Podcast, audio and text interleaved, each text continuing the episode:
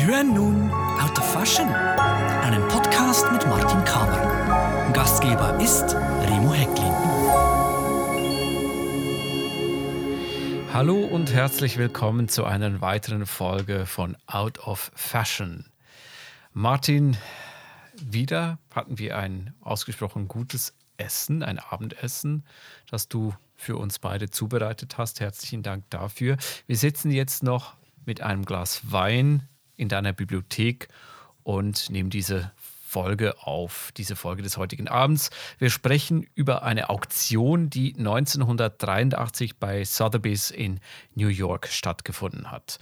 Da wurden unter anderem viele Kleider von Vionnet und Chanel versteigert. Und du hast mir gesagt, das war eine der spannendsten Auktionen, an denen du während deiner Karriere als Sammler und Händler teilgenommen hast. Was ist so denkwürdig an dieser Auktion von 1983? Ja, das war sehr interessant, weil das eine große Sammlung, eine Garderobe einer italienischen Nobelfrau, also eine, eine Contessa war, die äh, war in Opposition zu Mussolini. So sie musste Italien verlassen und ist nach Kanada gezogen mit ihrem Mann und ihrer Tochter und hat eine große Garderobe von 20 20er Jahre Couture mitgenommen. 1920er hm, Jahre. Ja. ja. Und, in, und die waren in Louis Vuitton Koffern verpackt.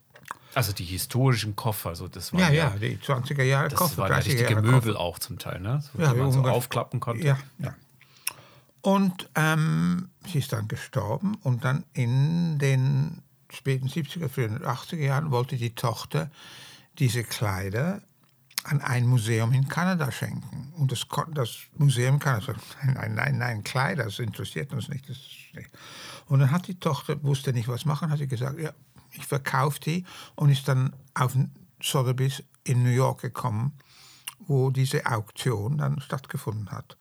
Und das waren ungefähr 300 ähm, Positionen im Katalog. Also nicht nur Kleider, auch Accessoires. Ja, Hüte, Schuhe, ähm, ja. Mhm. Und das war alles sehr, sehr ähm, hohe Qualität im fantastischen Zustand. Und da waren äh, sehr viele Gabriel Chanel, also äh, frühe Chanels, frühe äh, Vionnets, ein paar ähm, frühe Lanvin, interessante Lanvin-Sachen für Kinder. Lanvin wäre sehr bekannt für ihre Kinderkleider. Und die Hüte waren alle von einer sehr berühmten Modistin aus Paris, Caroline Reboux. Und die Schuhe waren meistens von ähm, Calcanile in Rom. Es hat aber auch ein paar äh, Schuhe gehabt von Jan Torni, der der berühmteste Schuhmacher am Anfang des 20. Jahrhunderts war, 1900, 1920.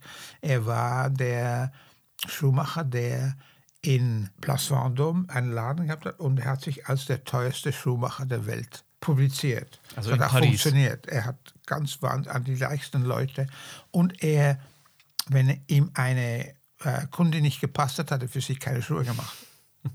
Also ko sehr, konsequent. Er war sehr konsequent. Und er machte auch die schönsten, äh, wie sagt man, Shoe Trees, also Spanner. Ach so, Schuhspanner. die Schuhspanner. Ja, aus und Holz er hat sie selber dann, ne? gemacht und hat sie aus gleichem Holz, wie man Violinen baut. Das, das sind wie Violinen, das ist, das, die, sind, die Spanner sind ein Kunstwerk für sich. Für sich, ja. Also das eine geballte Ladung von Accessoires, von Kleidern ist da an dieser Auktion Ja, und zwar ist vorerst publiziert worden in einem Katalog. ja, also ich habe Und diesen Katalog hast du vor dir liegen. Ja, ich habe den Katalog noch. Also ich habe von dieser, dieser diesem Auktion nur gehört. Ich war bei, in einem Museum, bei einem Museumkunden und die Dame dort hat mir gesagt, jetzt kommt dann diese tolle, ähm, ich hatte von der Auktion nichts gewusst, es kommt dann diese ganz tolle Auktion mit diesen fantastischen Haute Couture Kleidern aus den 20er Jahren. Aber das ist nichts für dich. Denn Händler können da nicht kaufen, das ist zu teuer für die Händler. Das, können, das werden alle Museen kommen. Und ich habe gedacht, hallo, bitte? Das hat dich erst, erst Das recht mich- aus der Reserve gelockt. Ja. Und dann habe ich ich war dann, ich hatte zu der Zeit hatte ich eine Wohnung in London und eine Wohnung in New York. Ich war dann in New York und wollte dann nach London zurückgehen und habe dann mit äh, Sotheby's telefoniert und gesagt, kann ich diese Sachen ansehen kommen? Das war noch keine Ausstellung, ich musste da privat hingehen. Also vor der offiziellen Vorbesichtigung Vor, warst du da. vor der offiziellen Vorbesichtigung. Der Katalog war schon äh, publiziert. Ich habe den Katalog gekriegt und habe da alles angeguckt und im Katalog notiert, was mich interessiert, was mich nicht interessiert. Ich bin dann nach London zurückgekehrt und habe entschieden, ich werde, ich hätte eigentlich in, Lon in New York bleiben können, aber ich habe entschieden, ich will nicht gegen meine Kunden bieten oder ich, möcht, ich will schon ge gegen meine Du Kunden bieten, aber nicht ich will erkannt nicht, werden. Ich will nicht gesehen werden. Dass ich Mhm. will nicht, dass sie wissen, dass ich gegen sie biete. Das war nicht so ein gutes, ähm, äh, wie sagt man, Entscheidung. Ach, Das wäre vielleicht auch geschäftsschädigend gewesen. Ja, das wäre das wär nicht so gut gewesen. Ich bin dann nach London gegangen und die ähm, Auktion war am 3. Dezember, am 10. Dezember 1983. Und ich war in London in meiner Wohnung. Die Auktion hat um 2 Uhr in New York angefangen, das war 6 Uhr abends in London. Das war schon ein bisschen später, oder? Nein, 6 Uhr. Nein, 6 Stunden. Das war Ja, 8 dann Uhr. war 8 Uhr abends. Also Ja, acht Uhr, ja. Entschuldigung, ja, du hast recht. Und ich, ich hatte da äh, Freunde aus den Staaten zu Besuch bei mir zu Hause. Wir sind da aufs Sofa gesessen, haben Champagner getrunken und ich bin dann an, am Telefon, habe ich da geka- eingekauft. Und zwar sehr viel und sehr teuer, aber das war mir es wert. Ich habe noch nie so viel, ich hatte noch nie so viel Geld in meinem Leben ausgegeben für alte Fetzen. Aber es waren keine alten Fetzen, das Ja, waren ganz tolle Sachen. Das hat sich äh, sehr Gelohnt. gelohnt, Ja, auch also wenn das sehr mich, viel ja. Geld war zu jener Zeit. Ich meine, wenn man jetzt zurückblendet, 1983, du warst 40 Jahre alt zu jener Zeit. Das war so, ja, wollen wir sagen, so am Anfang deiner großen Karriere Mhm, jetzt als Händler und Sammler von historischen, wirklich dann professioneller Händler und Das Sammler war in den ersten Jahren. Auf jeden Fall habe ich sehr gut eingekauft. Ich habe sehr viele Schuhe und Hüte gekauft. Und da war ein Kannst, du, paar kannst du dich noch erinnern, ungefähr, wie viele Objekte du da an dieser Auktion gekauft hast, erstanden hast? ungefähr 30 Paar Schuhe und ungefähr 25, 30 Hüte, 10 Vionnets, 10 Chanels etc. etc. Ich habe sehr viel eingekauft. Bei den Schuhen war ein ganz interessantes Paar Schuhe. Das war ein, Schuh, ein paar Schuhe in schwarzem Wildleder. Und die Schuhe hatten so wie ein, eine Augenbinde, also wie sagt man, wie, wie ein Pirat, die hat so einen, einen Augenfleck auf den Schuhen gebunden. Und wenn du den weggenommen hast, hat man gesehen, dass der, die Schuhe zwei Schuhschnallen hatten. Und die Schuhschnallen waren in Silber mit Onyx, Brillanten und Saphiren. Ach so, diese, diese Augenbinde oder Schuhbinde, Ja. das, das war ein Schutz, ein, Ein Cover, Schutz für diese Edelsteine. Edelstein äh, besetzten Schuhschnallen. Ich habe sie dann kaufen können und zwar viel, viel niedriger als der Schätzungspreis. War sehr zufrieden.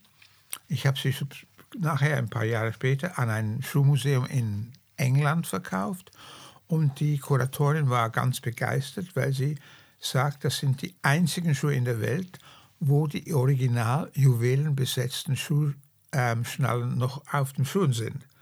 Denn meistens, wenn ihr im 18. Jahrhundert, im 19. Jahrhundert, hat sehr viele juwelenbesetzte äh, Schuhschnallen gehabt, die auf den Schuhen waren, aber die sind natürlich abgenommen worden und irgendwie Ach so, man hat die anders verwertet anders verwendet und anders oder verwendet ja, auch. ja, ja. Ja, also als, als Schmuckstücke dann. Ja, oder getragen. auseinandergenommen und die, die Steine, die Edelsteine rausgenommen und was anderes damit gemacht.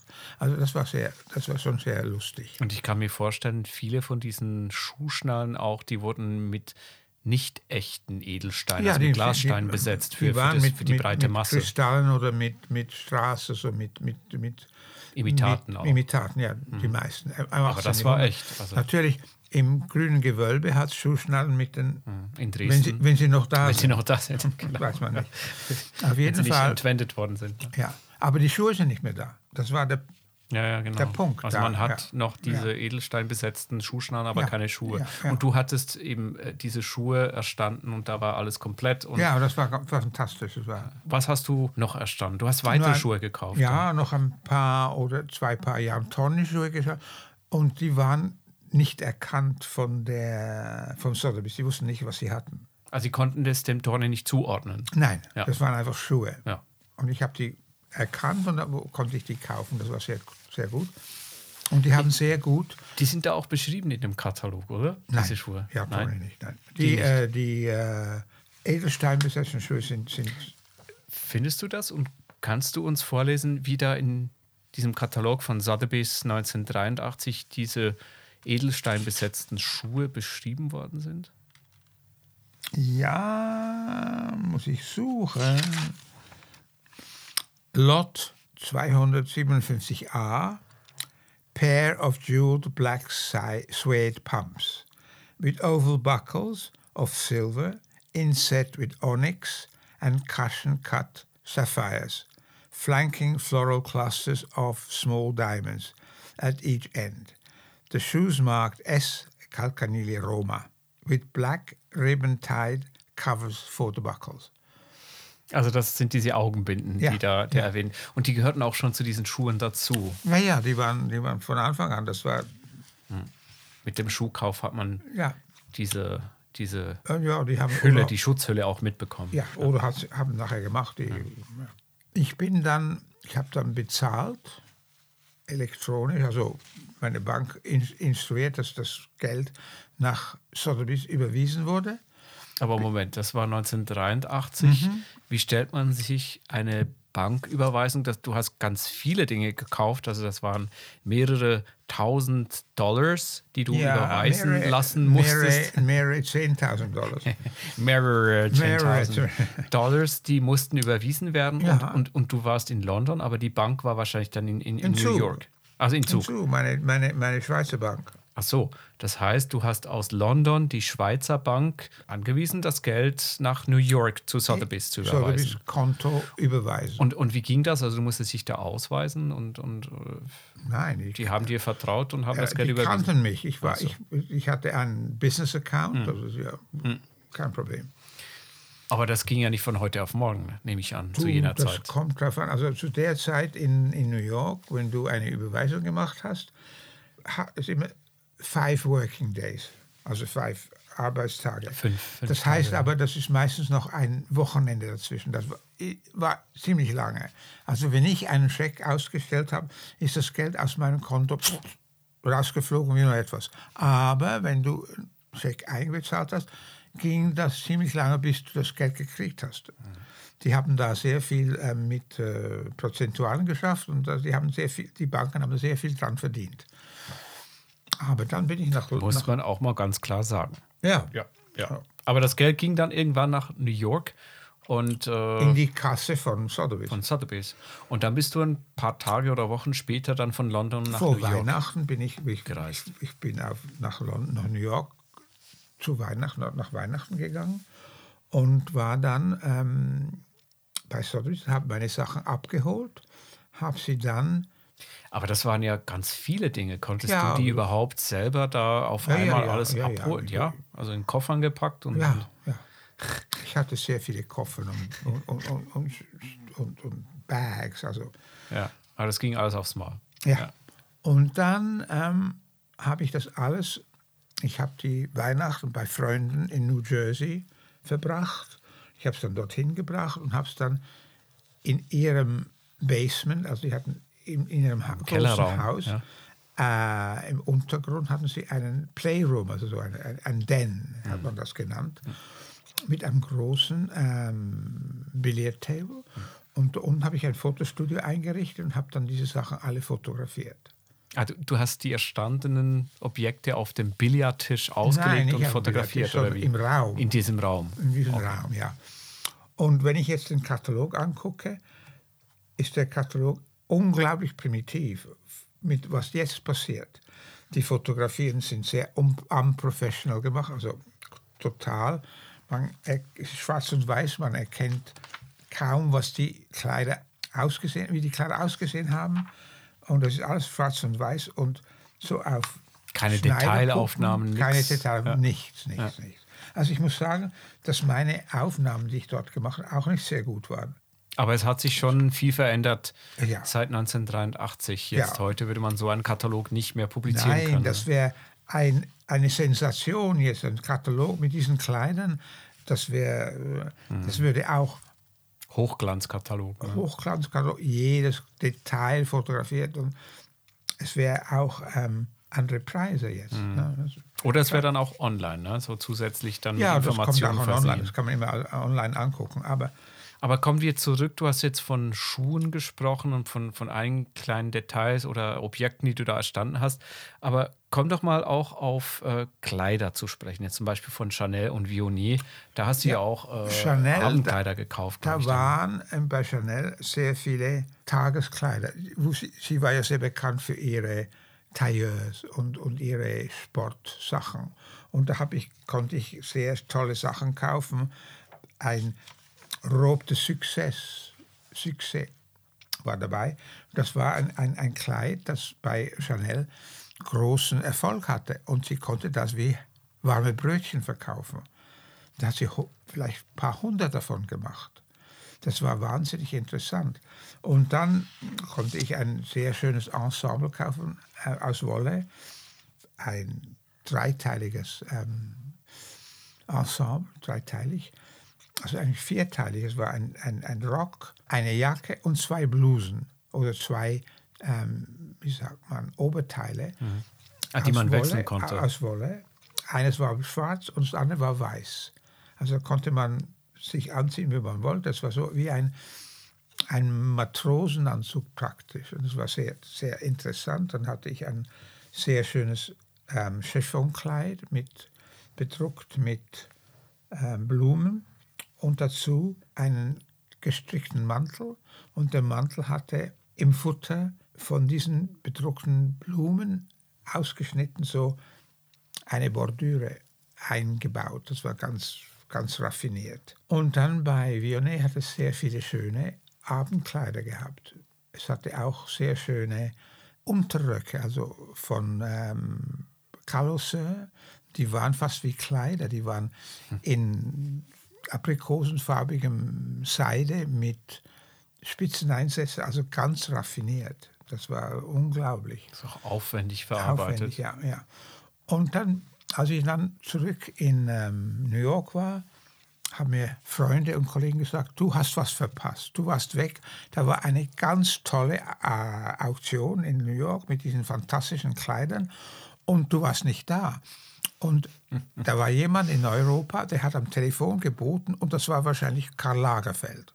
Und da habe ich geschmunzelt und habe gesagt, ah, interessant, ich habe dumm gespielt. Ja, die wussten nicht, dass du das warst. Nein, das wusste, wusste Ja, niemand. die, Ich hatte, die wussten ich das hatte, bis heute nicht. na, ja, ich weiß es Jetzt nicht. wissen Sie es. Auf jeden Fall, jetzt wissen Sie es. Wenn Sie den Podcast Auf, äh, wenn Sie es anhören. noch jetzt interessiert das niemand Ja, mehr. es ist ja auch eine geraume Zeit vergangen, 37 Ja, Jahre ja, ja. seither. Ich glaube, da darf man sowas auch mal sagen. Ich hatte natürlich der ähm, auch so wie Instruktionen gegeben. Ihr dürft das niemand sagen, dass ich es war, das es gekauft hat. Von diesen Kleidern, von diesen Accessoires, die du an dieser Auktion 1983 in äh, New York bei Sotheby's gekauft hast, wie viele von diesen Objekten hast du noch in deiner Sammlung oder wo sind die überall hin? Die meisten sind in Museen. Die meisten sind im Kyoto Costume Institute Museum. Du kannst die im Taschenbuch über das ähm, Ach, vom Verlag Taschen, vom Taschen. Taschenverlag. Taschenverlag, das große Buch. Fashion, wie heißt das Buch? Weiß ich gar nicht. Fashion, glaube ich. Ja, die äh, Sammlung des Kyoto Customs Institute heißt das. Auf jeden Fall habe ich noch zwei, die ich, ich habe zwei Objekte behalten. Ein Kleid, Darf ich raten, von wem? das ist mein äh, Vionnet natürlich. ja, selbstverständlich Beide, so. Beide, beide deine, Objekte- deine Heldin. Ja, ja, Ja. Die größte Couturière, die es je gegeben hat. Das eine Kleid, das wollte ich nie verkaufen. War, ich habe es noch nie angeboten. Das ist jetzt momentan in Zürich, im Kunsthaus Zürich. Es gibt eine große Ausstellung, die heißt Schall und Rauch, die wilden 20er Jahre. Und das ist dort ausgestellt in äh, so Place d'honneur. Und dann habe ich noch einen ähm, äh, Schall und Rauch, die Ausstellung, die du erwähnst im Kunsthaus Zürich, die ist noch bis zum 11. Oktober 2020 zu besichtigen. Okay, ja. Also da ist dieses Kleid von Vionnet. Ja, und das andere, der, das andere Stück von mir, das ich noch habe, ist, eine, ist ein Kragen aus persischem Lamm. Und Vionnet war sehr bekannt für ihre ähm, Pelze. Sie hat auch Pelze gemacht. Und dieser Kragen ist ein Puzzle. Das kann man so anziehen und so anziehen. Und wie Vionnet den Pelz braucht, sie braucht den Strich verschieden, dass man verschiedene Lichter hat, dass es dunkel und hell ist. Und auch das Futter, das ist ein Seidenfutter. Und sie hat das gebraucht. Die eine Seite ist glänzend und die andere ist matt. Das hat sich so inkastriert. Das ist so wie, ein, ja, wie eine, ja. Dieses Kleid, das jetzt im Kunsthaus Zürich zu bewundern ist, mhm. wieso wolltest du dich nie von diesem Kleid trennen? Was ist das Besondere an diesem Kleid? Was verbindet dich mit dem Kleid? Das Kleid ist unglaublich leicht. Es ist aus einer Etamine de Soie gemacht, also wie eine Gardine aus Seide. Und es hat so Nerven eingenäht.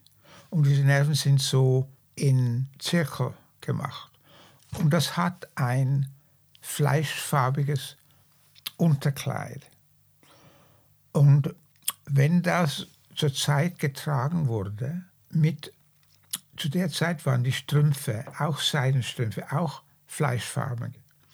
Und als die Dame das getragen hat, als du die Dame gesehen hast, in der Distanz, war das wie eine nackte Dame mit so Rauchkringel um sich herum. Das, ist, das muss man sich vorstellen. Das ist unglaublich sexy und unglaublich äh. Irritierend auch. Dann, ne? Irritierend. Aber gleichzeitig auch. Ja, wahnsinnig äh, spannend. Anziehend. Wahnsinnig spannend. Ich meine, das ist unglaublich. Und das Tolle ist, wenn du das Kleid flach legst, ist die, liegt es total flach. Alle Fäden sind immer noch genau gerade und übers Eck. Also jemand anders, der das gemacht hätte, wäre das Kleid so eine... Eine, eine Ungenauigkeit in sich. Ja, ja wäre das wie eine, wie eine, wie eine Bouillon. Das wäre so schlurrig. Und das ist wahnsinnig. Und das ist ein Kleid, das ich, ja... Ja, schön. Du, du hast den Katalog von 1983 jetzt zugemacht, zugemacht. geschlossen. Ist es ist Schluss. Diese Folge ist jetzt auch am Schluss angekommen. Lieber Martin, ich danke dir für diese Episode von heute. Eine Auktion, die sehr wichtig war für dich als Händler und Sammler von historischen ja. Kleidern. Eine Auktion, die du nicht vergisst. Ja, und es war auch so, dass ich eigentlich vor der Auktion mich nur über 18. und 19. Jahrhundert Kleider interessiert habe. Das war eigentlich, ich habe dort richtig angefangen, mich auch für Haute Couture zu interessieren und zu verstehen.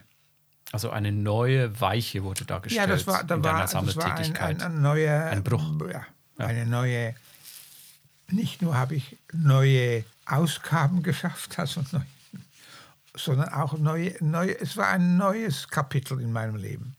Und darum war es so wichtig bald 40 Jahre sind es hier. Ja. Schön, dass du uns davon erzählst. Herzlichen Dank dir und herzlichen Dank allen Zuhörerinnen und Zuhörern am anderen Ende der Leitung fürs Interesse. Vielen Dank fürs Zuhören. So, und jetzt gibt es noch Rotwein?